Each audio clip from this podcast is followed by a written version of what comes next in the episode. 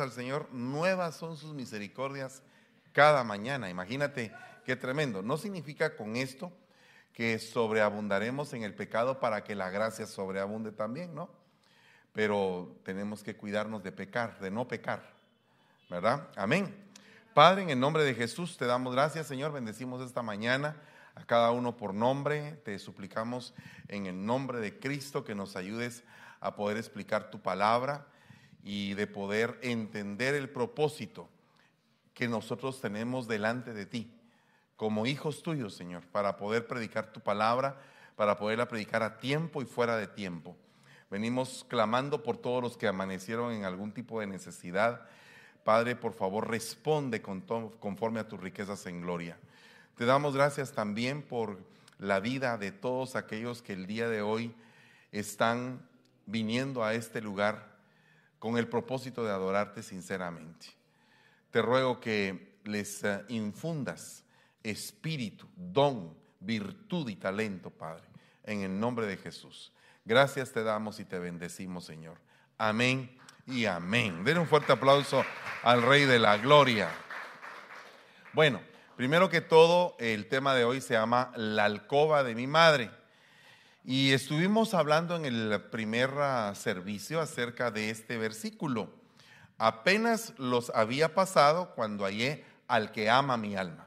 Lo agarré y no quise soltarlo hasta que lo introduje en la casa de mi madre y en la alcoba de la que me concibió. Entonces esto aquí puse una frase que dice, una meta, ¿será que esto es una meta? Llegar a la alcoba de la madre.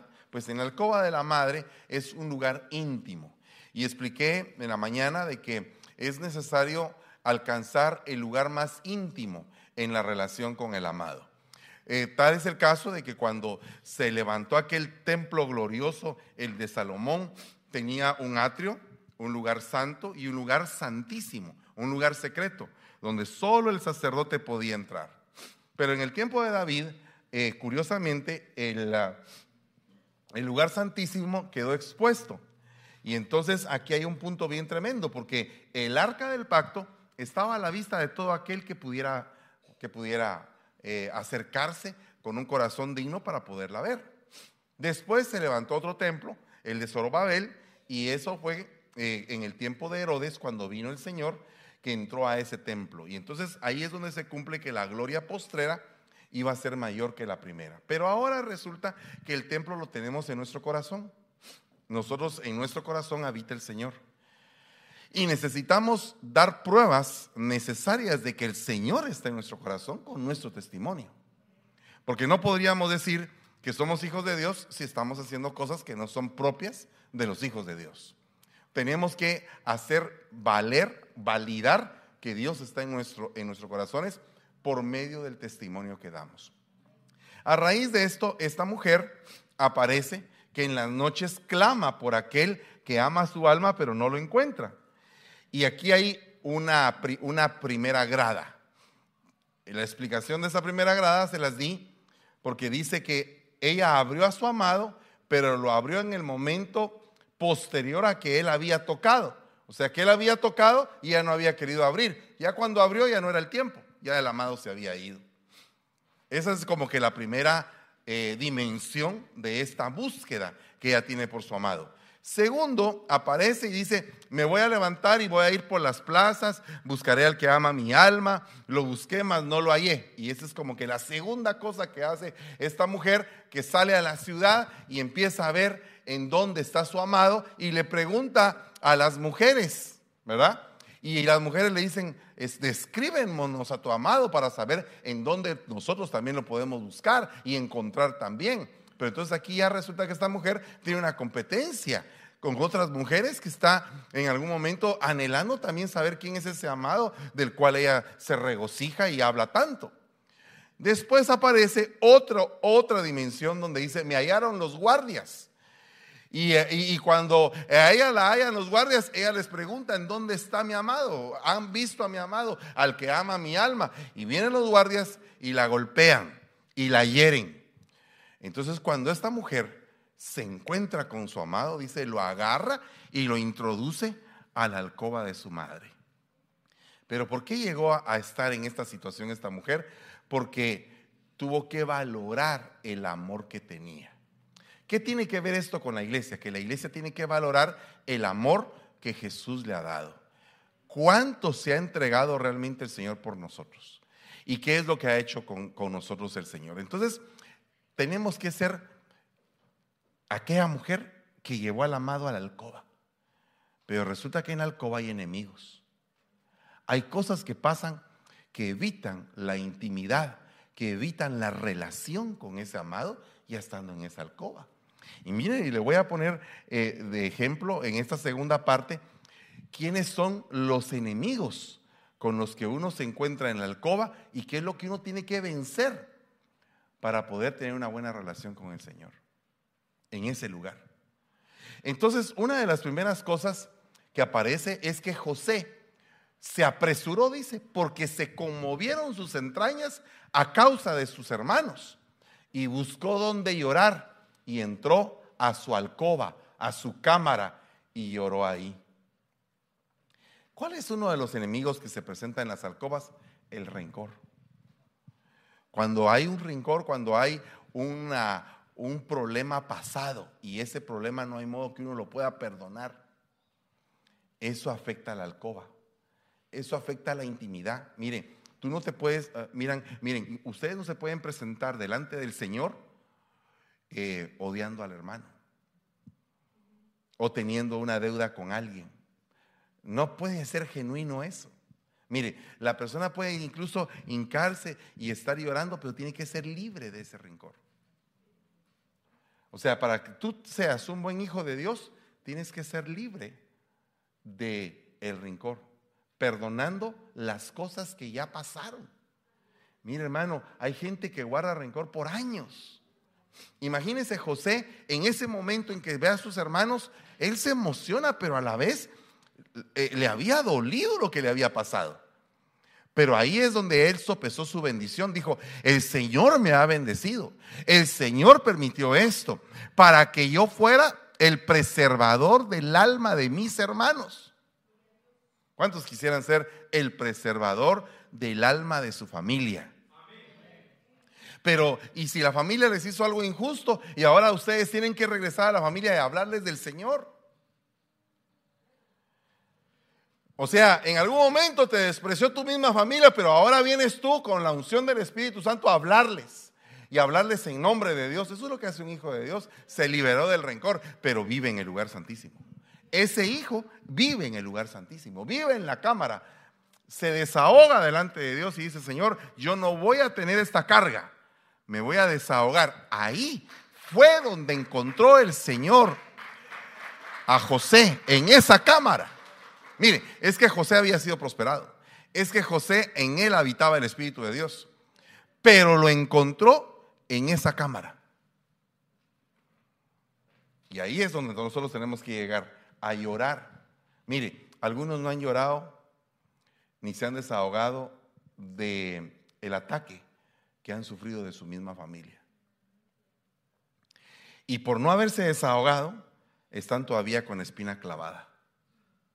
Y esta mañana tiene que ser una mañana de liberación, deshacernos de ese rencor. Dice, cuando él hubo salido en jueces 3:24, vinieron los siervos del rey los cuales viendo las puertas de la sala cerradas, dijeron, sin duda, él cubre sus pies en la sala de verano. Pero lo que había pasado es que Ahod había vencido a un rey contrario que tenía oprimido a Israel. O sea, ¿en dónde tú vences a tus enemigos? Llegando al lugar santísimo, llegando a la cámara, llegando a la alcoba, llegando a la profundidad de las cosas. Mira, las mejores batallas uno las libra orando. Las mejores batallas uno las libra clamando. Eh, o sea, cuando tú estás en tus recámaras, en tu lugar secreto, tú puedes quejarte con el Señor y decirle, mira, Señor, mira lo que me hicieron. Mira lo que... Y entonces el Señor va a proveer para tu mano derecha de una espada afilada. Y tú vas a poder entrar hasta las entrañas del enemigo y vencerlo a través de la oración. Mira, yo me recuerdo de una batalla que yo tuve. Y en ese momento que yo tuve la batalla, mi pastor también, me imagino que ha de haber estado en una batalla y mencionó algo bien impresionante él y yo lo tomé para mí y dijo, no te alegres, enemiga mía. Y yo agarré esa frase y yo dije, no te alegres, enemiga mía. Dije, Padre Santo, qué tremendo. O sea, los enemigos se alegran mientras piensan que están ganando la batalla y sin embargo al final pierden y son avergonzados y se ven deshechos delante de uno y uno dice, Señor, yo no he movido nada, ni tampoco te alegres cuando tu enemigo quedó mal. Mejor dice, Señor, gracias Padre, que, que la misericordia tuya acampó sobre mi vida y me libraste cuando me daban por vencido, cuando me daban por muerto. Mire, el Salmo número 3 encierra eso. Muchos dicen de mí, no hay para él salvación en Dios. O sea, no hay cura, no hay sanidad, no hay oportunidad. Muchos se han burlado, pero al final tú eres mi escudo, mi gloria y el que levanta mi cabeza. Y entonces uno dice al final, he ganado, he pasado la batalla, he llegado al otro lado. Pero tenemos que tener una batalla en el lugar a puerta cerrada muchas veces, hermano. Viendo a tu enemigo de frente muchas veces, viendo cómo te ataca, viendo cómo se levanta, viendo cómo se hace poderoso delante de ti. Tú dices, Señor, pero ¿cómo se hace poderoso esto? Y tú dices, Señor, ¿y a qué horas te vas a levantar en favor mío? Y el Señor esperando.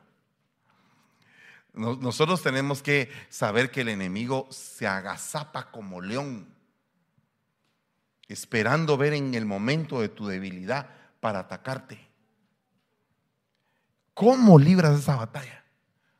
A puerta cerrada, en tu lugar íntimo. Ahí es donde en tu lugar íntimo tu enemigo se va a presentar y ahí es donde lo vas a vencer, en tu lugar íntimo. ¿Cuántos tienen fe todavía en eso? Yo tengo fe, hermano. Dice, ella tenía hombres en acecho en el aposento. Y, ella le dijo, Sansón, los filisteos contra ti. Y él rompió los mimbres como se rompe una cuerda de estopa cuando toca el fuego. Y no se supo el secreto de su fuerza. Fíjese que el ataque a Sansón fue en su alcoba. ¿Qué ataques tú tienes en tu alcoba? ¿Quiénes son los enemigos que rodean tu cama?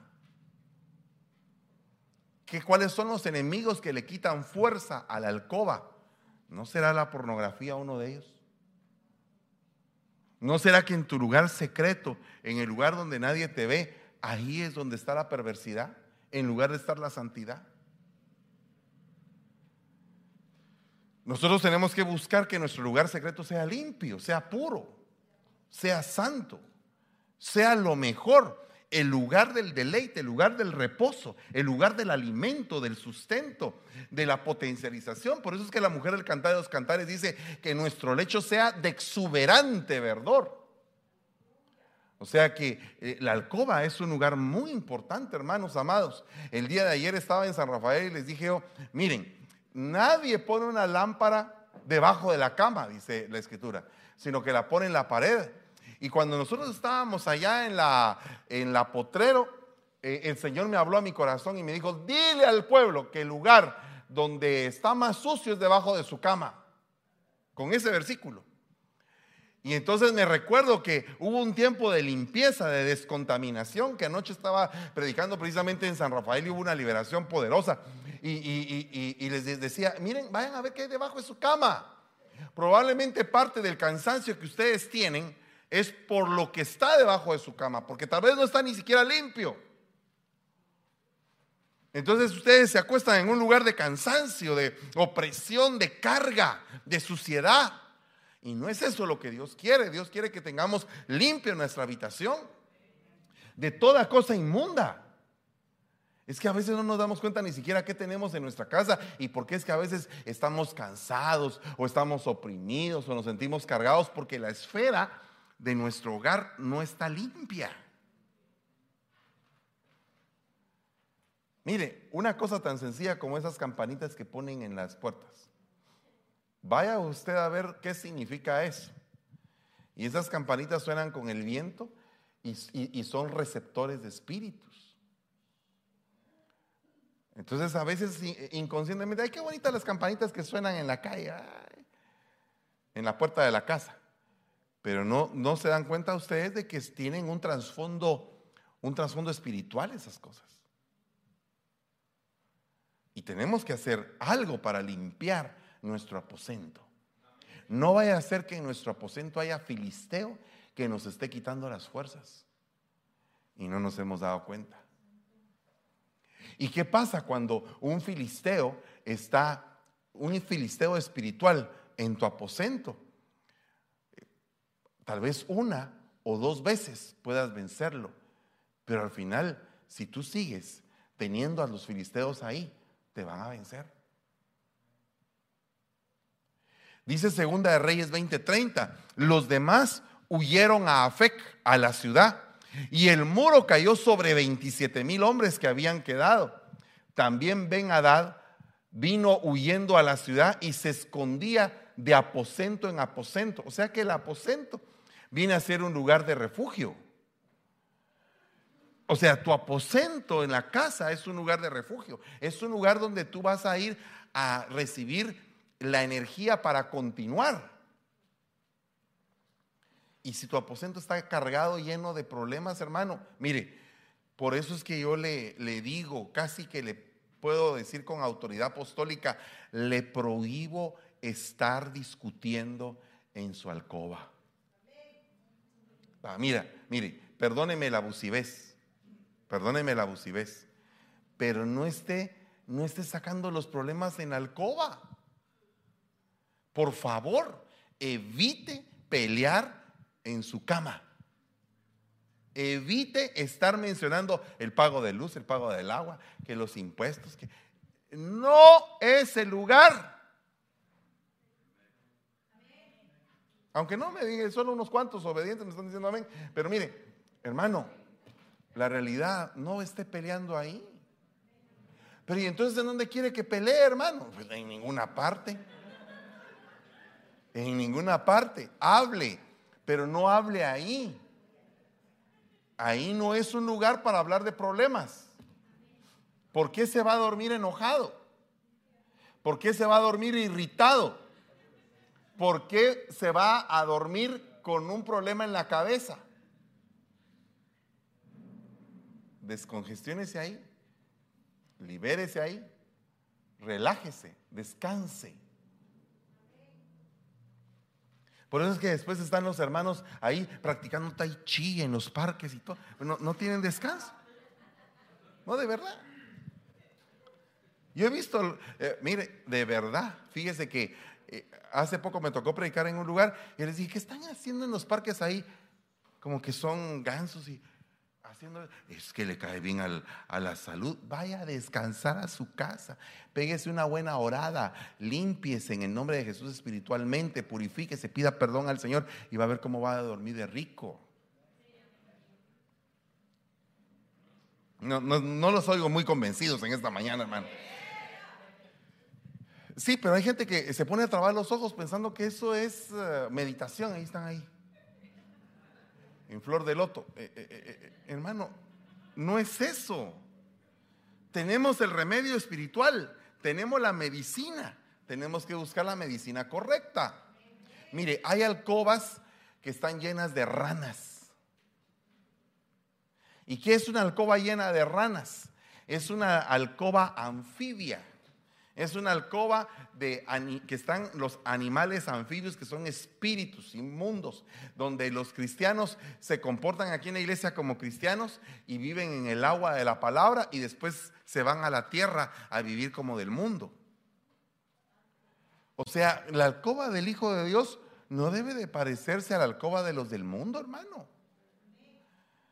La alcoba del Hijo de Dios debe de ser santa, debe de ser pura, debe de buscarse una intimidad correcta, una intimidad en santidad. Dígame si eso no es deleitoso.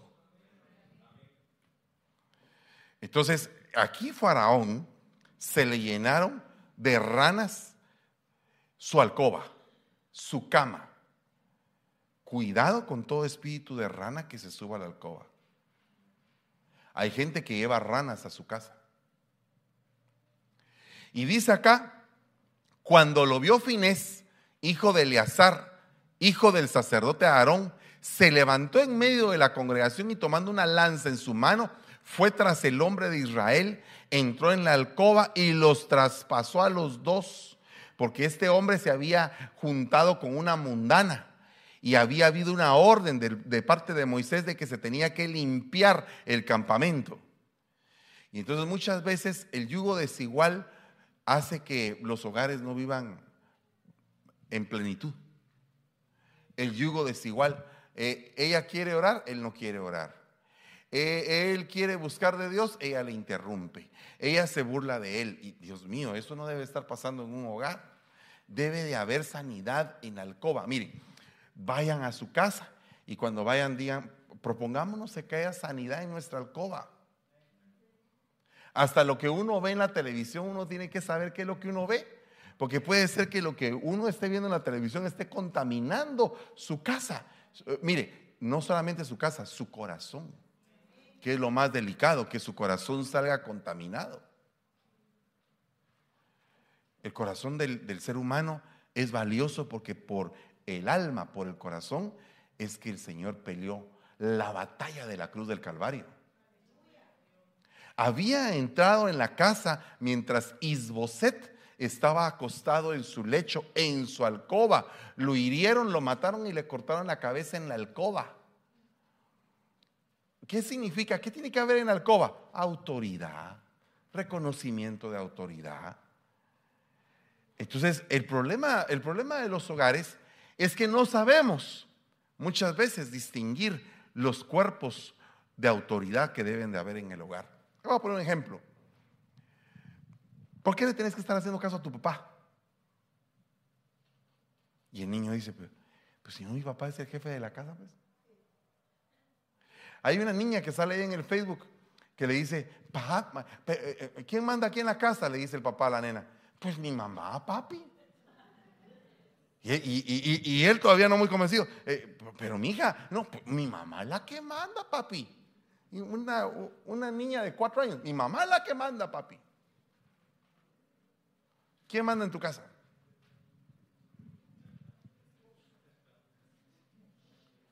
¿Quién manda en tu casa? ¿Hay, ¿Hay, valorización de la escala de autoridades en tu casa? ¿Y qué pasa si la mamá le dice al hijo, no le hagas caso a tu papá? No lo oigas. No tiene razón, yo soy la que tiene la razón. Es algo bien delicado porque ellos no se arreglaron. Ellos no se arreglaron, entonces los hijos están viendo un desfase en la autoridad. Está un poquito duro el mensaje, ¿verdad? Pero el ataque es en la alcoba. Fíjese qué es lo que ataca esto. La alcoba. O sea que cuando no hay una autoridad establecida, la alcoba es la que sufre. Pero ¿y qué pasa si, si el marido, hermano, ala, mi hermano, de verdad, el marido no, pero de 10 ideas, ni una le sale buena? Porque existe eso, ¿verdad? Y entonces dice la Biblia que la mujer piadosa, que la mujer santa, con su testimonio, convence al marido. Eso es algo bien tremendo, hermano, que muchas veces no lo ponemos en práctica, ¿verdad? Que nuestro testimonio convenza a la otra persona, que la abrume de tal manera que la haga sentir mal, perdóneme, espiritualmente, que la, que la incomode espiritualmente a fin de que el corazón de la, de la pareja se arrepienta y que busque a Dios y diga, sí, realmente me saqué la lotería con esta mujercita que tengo, dice él. ¿Verdad? O que ella diga, Dios mío, el hombre que tengo tan buena gente que es.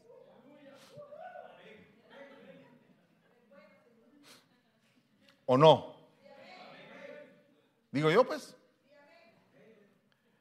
Pero cuando la autoridad se vulnera, cuando se rompe la regla de la casa, entonces ya hay un problema serio. ¿Qué debemos de hacer cuando la autoridad está de cabeza? Tenemos que dialogar. Tenemos que promover el diálogo. pero cuando no estén nuestros hijos presentes, porque si no, nuestros hijos van a ver como que el diálogo entre nosotros es una pelota de ping-pong. Ahora va ganando mi mamá 3 a 1. Ah, mi papá acaba de empatar el partido. No, 7 a 0. Mi mamá ganó la... No, no se trata de eso. Miren, el problema de un hogar es que los hijos tomen partido. Porque entonces si toman partido, entonces van a ser dos contra dos, tres contra uno, ¿verdad? Dependiendo del número. Todos contra todos.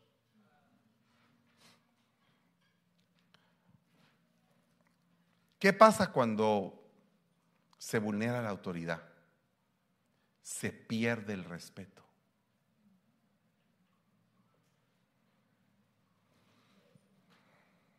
Si una pareja entra a la oficina del pastor, debemos de saber que el hombre es la cabeza que Dios designó para ese matrimonio.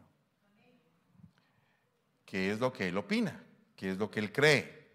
¿Cuál va a ser la dirección que se va a emplear para esto? Entonces así caminar. Pero a Isboset le cortaron la cabeza en alcoba. Amnón dice, dijo a Tamar, trae la comida a la alcoba. Y ahí Amnón abusó de ella. Entonces el abuso, hermano, en una alcoba. Fíjese que hay diferentes tipos de abuso. Hay abusos verbales. A veces no medimos lo que decimos, pero si insultamos, la Biblia lo prohíbe. Dice, Tú te puedes enojar, pero ya cuando estás pecando en el enojo, eso ya rompe una relación, ya rompe una situación armoniosa. O sea que tenemos que ser cuidadosos de cómo hablamos, porque podemos ser abusivos en nuestra manera de hablar. ¿O no? ¿Cuántos han sufrido un abuso verbal? ¿Cuántos en algún momento no han recibido eh, un, golpe así Dice la Biblia que hay personas que en lugar de dientes eh, tienen cuchillos, tienen espadas para herir. Entonces, eh, nosotros tenemos que saber cómo hablar.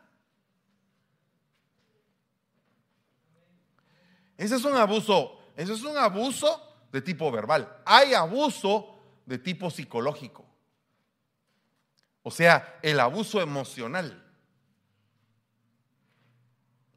Eh, hace algún tiempo, mucho tiempo ya, me encontré con un, con un caso de un matrimonio donde él padecía eh, de impotencia. Y entonces dentro de, la, dentro de la administración, yo le fui preguntando, bueno, ¿y qué es lo que pasa? Que aquí, que allá, y llegamos al punto donde ella abusaba de él emocionalmente no servís para nada, no esto, no aquello, y era un abuso constante verbal. Al final el matrimonio no pudo, no pudo caminar y terminó divorciándose. A los años, él volvió a casarse. Y él, cuando llegaba a ministrarse conmigo, me decía, pastor, el problema que, que tengo es ver si ahora esta persona me acepta como soy. Porque tengo este problema, tengo este problema, tengo este problema. Y resulta que con la segunda mujer nunca tuvo el problema. El hombre sanado totalmente. ¿Cuál era el problema? Era un abuso emocional que provocaba un menosprecio. Ese es un abuso. Un abuso es, es, es un ultraje es saltarse la barda sobre algo que no se debe de tocar. Cuando, cuando vulneras a la persona, cuando la haces un objeto de un insulto, eso es un abuso. Mire, hay gente que eh, tiene la costumbre de decirles a sus hijos tontos. Sos tonto, sos tonto. Ah, mira, ay Dios, el tonto. Ah, te caíste tonto. Eh, no fue tonto. Y, y, después quieren que sus hijos saquen buenas calificaciones. Y ya hicieron una terrible declaración porque, eh, eh, hermano, ¿y qué terrible es eso que pasa en la alcoba? ¿Y qué pasa cuando la mujer se siente más inteligente que el varón?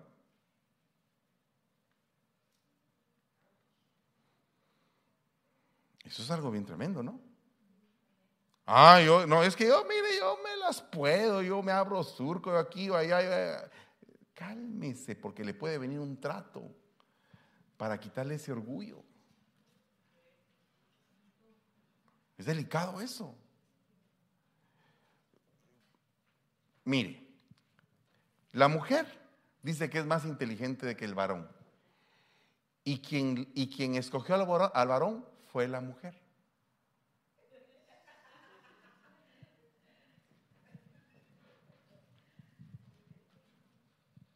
¿Ah? ¿O no? Es que mire, cuando uno llega al cuarto de administración, aparecen cosas, afloran cosas bien extrañas. Hoy como que estamos quitando un candado, hermano, me está costando quitar este candado. Pero, pero las quejas sobran ahí en la oficina pastoral. No, que mire que me hizo, que aquí, que allá, que no sé qué. Bueno, ¿y quién, y, quién escogió a quién, pues? ¿Verdad? Es que, mire, eh, yo no estoy de acuerdo con esos matrimonios que me llegan a decir ahí arriba. Fíjese que yo me casé y dije sí, pero sin quererlo. Ah, como no el chavo del 8 sin querer queriendo, ¿verdad? O sea, no funciona de esa manera. Tú estás dando tu palabra delante, delante de Dios, delante de un altar, delante de una multitud de testigos que están oyéndote que tú quieres a esa persona. Tú lo estás escogiendo, ¿o no? o te forzaron o te tienen con una escopeta ahí.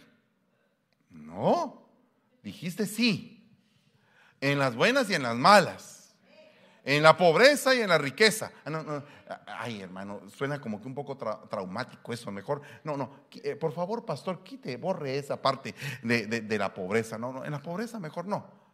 Y cuando sea en la salud y en la enfermedad, eh, eh, en la salud, hermano, pero los enfermos, ¿cómo, ¿cómo dan de lata, hermano? Y cuando empezamos a entender lo que juramos, lo que decimos, lo que nos comprometimos, nos damos cuenta que somos faltos. ¿O no? Y entonces ahí es donde empiezan los ultrajes, en la alcoba. Eh, hace algunos, mm, tal vez un par de años, di un tema de matrimonios donde hablaba del síndrome de repulsión el SR, que es que eh, la persona durante el noviazgo, ay, que alegre, que aquí, que allá, que no sé qué, que nos casamos. Y se casan y ella tal vez nunca le había visto a él los pies. Y de repente aquel se quita los calcetines y muestra sus piecitos así, no muy simpáticos. Y ella le agarra un asco. Ah. Todo estaba bonito, pero qué pies más feos, parecen garras. Y ella empieza a tener una como que aberración, como que un asco. ¿Verdad? Porque se da más en mujeres que en hombres. También se da en hombres. ¿Verdad? Entonces, eso es un ultraje, porque si tiene un problema, vaya a ministrarse, pero no se lo diga a él, qué feos son tus pies, ay Dios mío. Con razón si el pastor dijo que tenías garras de águila.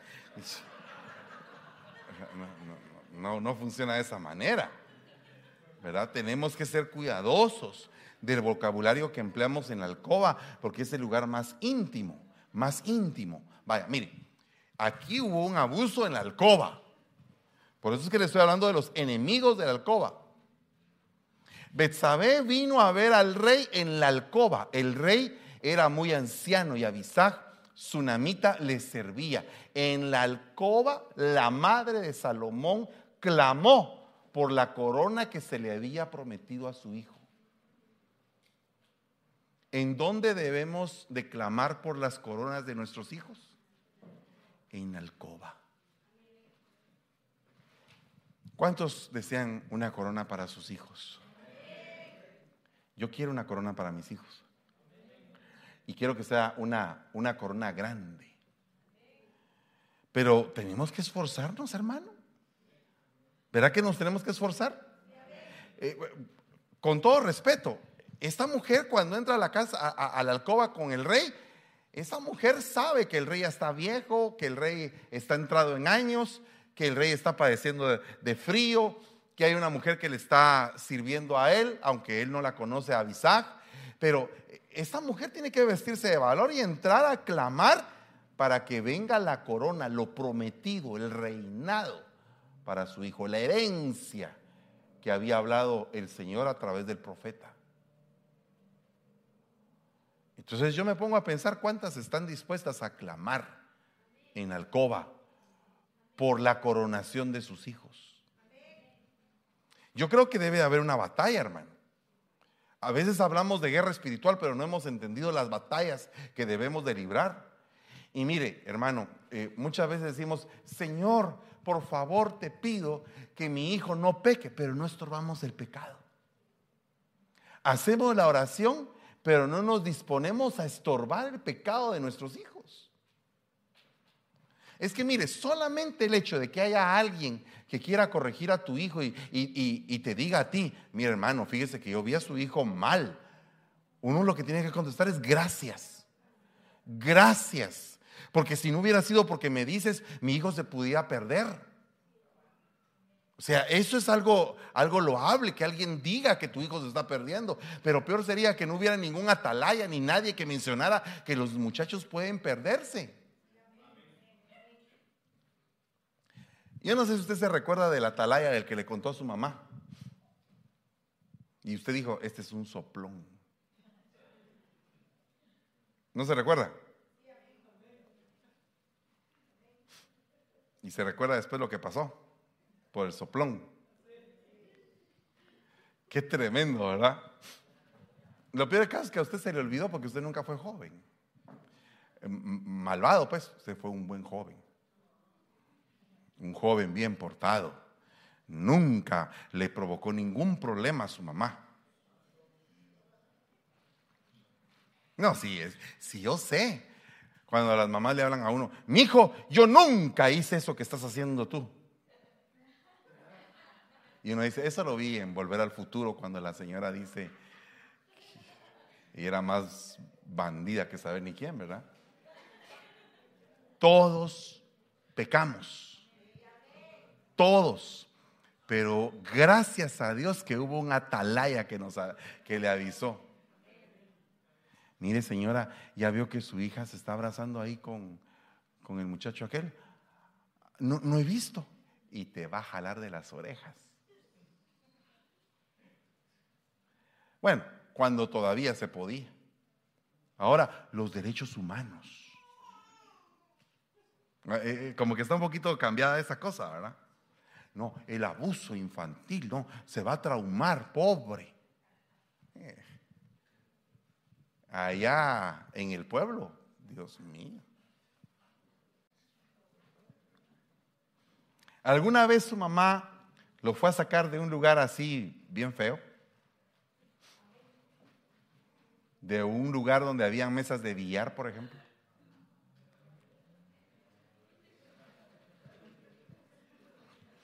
Eran los años cuando su pastor tenía como 13 años. Y había, y había un lugar donde había mesas de billar. Entonces, eh, salíamos a los 14 años, ya había 14 años, sí, 14 años, finales de los 14 años. Entonces salíamos del colegio y a jugar billar. ¿Verdad? Hasta que un día le dijeron a mi mamá, el futuro apóstol está jugando billar ahí. Ay Dios. El futuro apóstol fue arrastrado ese día. ¿Verdad? Literalmente.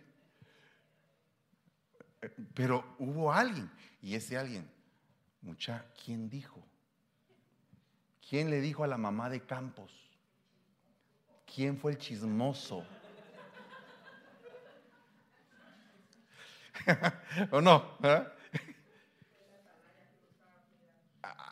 fue el que dispuso Dios para que el apóstol se salvara.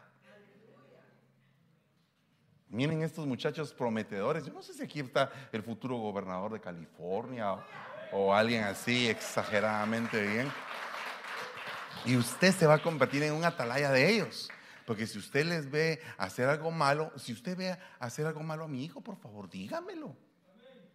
Pastor, fíjese que yo vi a su hijo así mero raro. ¿Qué estaba haciendo? Y le voy a agradecer, créamelo. ¿Sabe por qué? Porque yo pasé por ahí. Y si no hubiera tenido esos atalayas, saber, mire, yo tuve un montón de atalayas porque como 50 veces me quise desviar. Y en algunos casos me desvié. Y ya desviado me fueron a traer. Yo me recuerdo, mire, yo tengo muchos recuerdos de, correcciones así majestuosas que mi madre me dio. Pero una, una que realmente es así, no se me olvida, fue una vez que yo iba como, la entrada a la casa eran las nueve de la noche y eran las once, yo no me aparecía, hermano. Ah, mi mamá ya había llamado bomberos, policía, todo. Y por último le dijo al vecino de enfrente, mire, don Gilberto, le dijo, Fernando no aparece. Y no sé qué le pudo haber pasado. Y entonces le dijo, doña Mabel, llamó a la policía? Sí, no está ahí. Y a los bomberos tampoco, no están ahí. Y a los hospitales, pues tampoco está ahí. Entonces no le pasó nada. Ya va a venir el muchacho, dijo él. Ya un viejo curtido, ¿verdad? En eso el muchacho, el futuro apóstol, ahí. Le dice, mira, doña Mabel, ahí viene, ahí viene, mire.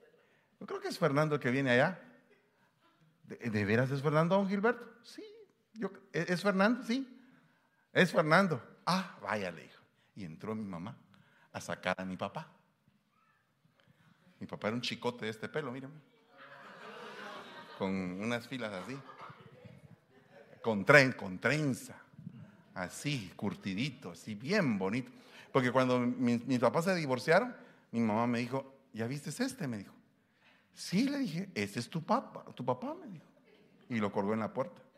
Entonces dije, papá. Pues ese día me encontré con mi papá y con mi mamá en la calle, hermano. A senda paleada, hermano. Eh, porque, porque ahora los patojos salen corriendo y uno tiene que ir detrás de ellos. No, en ese tiempo no, Dios guarde si uno corría, hermano. Ah, le iba peor. No, entonces ahí aguantar. Y don Gilberto decía, ya, ya no le pegue pobre. No, no, no. Es que casi que me mata de, un, de una cólera. Sí, pero no lo mate a él, pues. Pero sí, una gran apaleada, hermano. Me salvé. Si no, no estuviera predicándole a usted. ¿Verdad? A veces se necesitan eh, correctores y no apreciamos a quien nos ha corregido.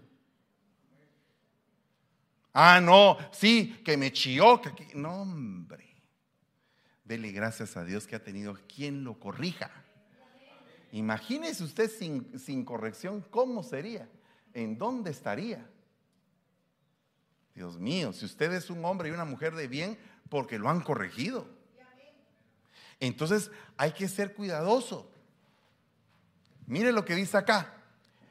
Uno de sus siervos dijo, no, rey, señor mío, Eliseo, el profeta, que está en Israel, le dice al rey de Israel las palabras que tú hablas en el interior de su alcoba. Wow, o sea que en el interior de la alcoba se reciben mensajes.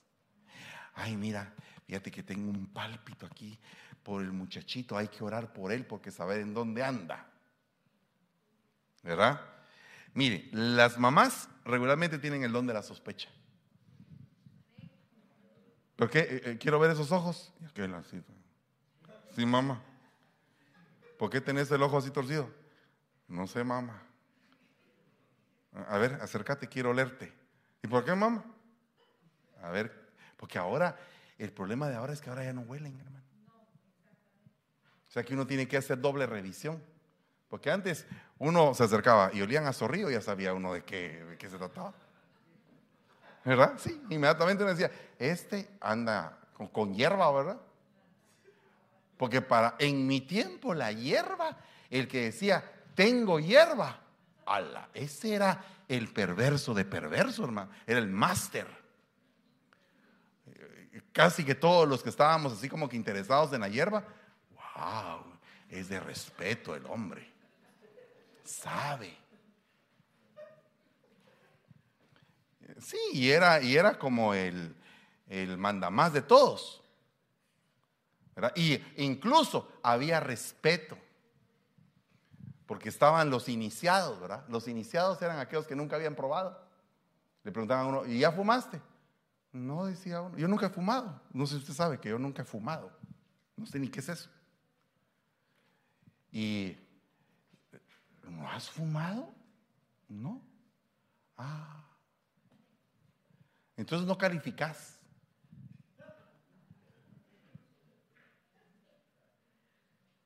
Qué tremendo es el Señor. Cómo el Señor lo libra a uno. ¿Cuántos han sido librados por el Señor? Pero hay una mamá que recibe mensajes de Dios en alcoba. Hay un papá que recibe mensajes de Dios en alcoba. Mire, el profeta llegó hasta la alcoba a decir la palabra de Dios. Esto me recuerda a una hermana que hace muchos años estaba estaba allá en el garage, creo que Ana Ruth se ha recordado ella, no voy a decir el nombre, pero estaba en el garage y un día invitamos a un profeta y la hermana se desapareció. Y no llegó durante toda la semana profética. Y después preguntamos, ¿y por qué no ha llegado? Es que como va a venir el profeta me va a descubrir mis pecados. Sabía que tenía algo, ¿no? Y si de pronto hoy se abriera así una visión y nos mostraran a todos cómo somos.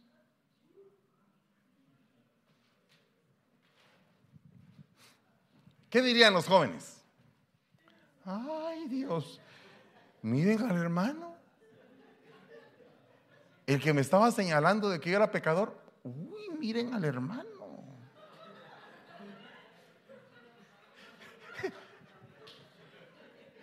Uy.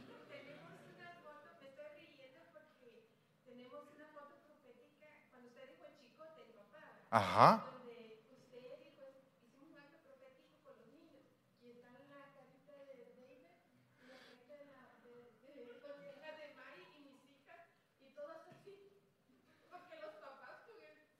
Ah, sí, me recuerdo yo de eso cuando todavía se podía. pero, pero mire, tremendo eso. Entonces, ¿qué pasaría? ¿Qué, ¿Qué, dirían los jóvenes? ¿Y qué pasaría si de pronto todos nos pusieran aquí delante de ellos en un cine? Vamos a convocar a todos los jóvenes a un cine. Y el cine es la máquina del tiempo. ¿Cómo éramos nosotros de jóvenes? Y que salga la vida de cada quien. Oh. Bueno, pues si se llegó a ser pastor, yo tengo esperanza, dice alguno, ¿verdad? ¿O no? ¿Verdad que sí? O sea, es algo bien tremendo, hermanos. Los jóvenes son muy valiosos. Son nuestra fuerza.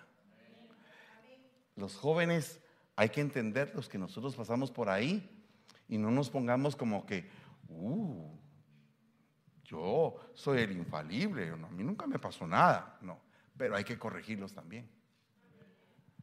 Hay que decirles, mira, por ese camino donde vas, cuidadito. ¿Saben cómo lo asustaban a uno? En mi tiempo decían, si te echas los tragos muy de noche, te puede salir cadejo y te va a llevar la llorona. ¿O no? Bueno, aquí no saben qué es el cadejo. Los mexicanos, la llorona sí saben qué es, qué es el cadejo. ¿Cuál? La llorona sí la conocen. ¿Sí? ¿Sí han oído de la llorona? ¡Ay, mis hijos! ¿Verdad? Mire, Algún día, algún día, con tiempo suficiente les voy a contar de dónde Dios me sacó. Pero creo que si hubo esperanza para mí, puede haber esperanza para todos. Entonces yo le pregunto a usted, ¿no sería bueno ir a limpiar nuestra alcoba? ¿No sería bueno ir a revisar nuestra alcoba? ¿Qué es lo que está pasando ahí? Tal vez hay una gran muralla, ¿verdad? Tal vez la pareja se quiere acercar, venir. Quítese. Chish.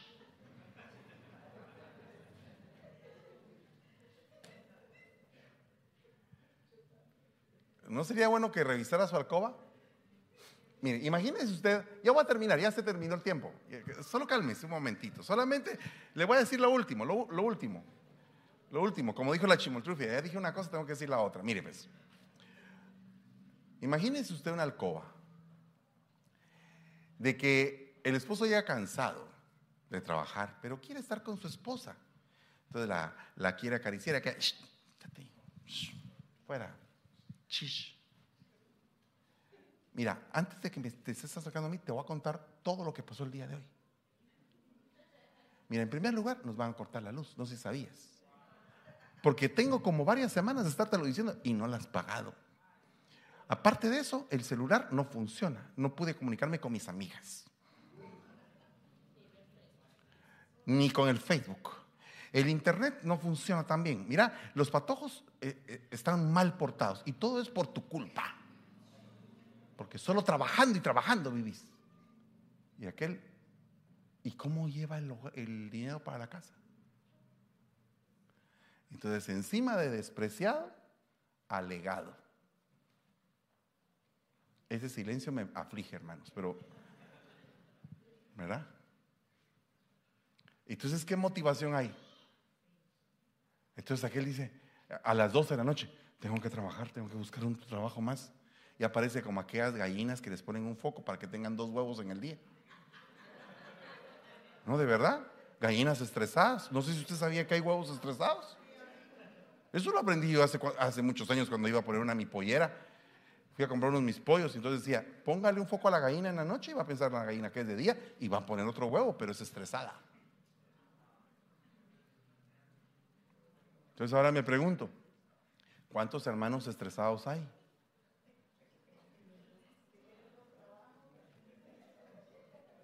¿verdad? Puro trabajo, puro esclavo, sin ningún aliciente, solo clavos. Todo el día oír clavos. Dice, estoy mejor en el trabajo porque aquí no oigo ningún clavo.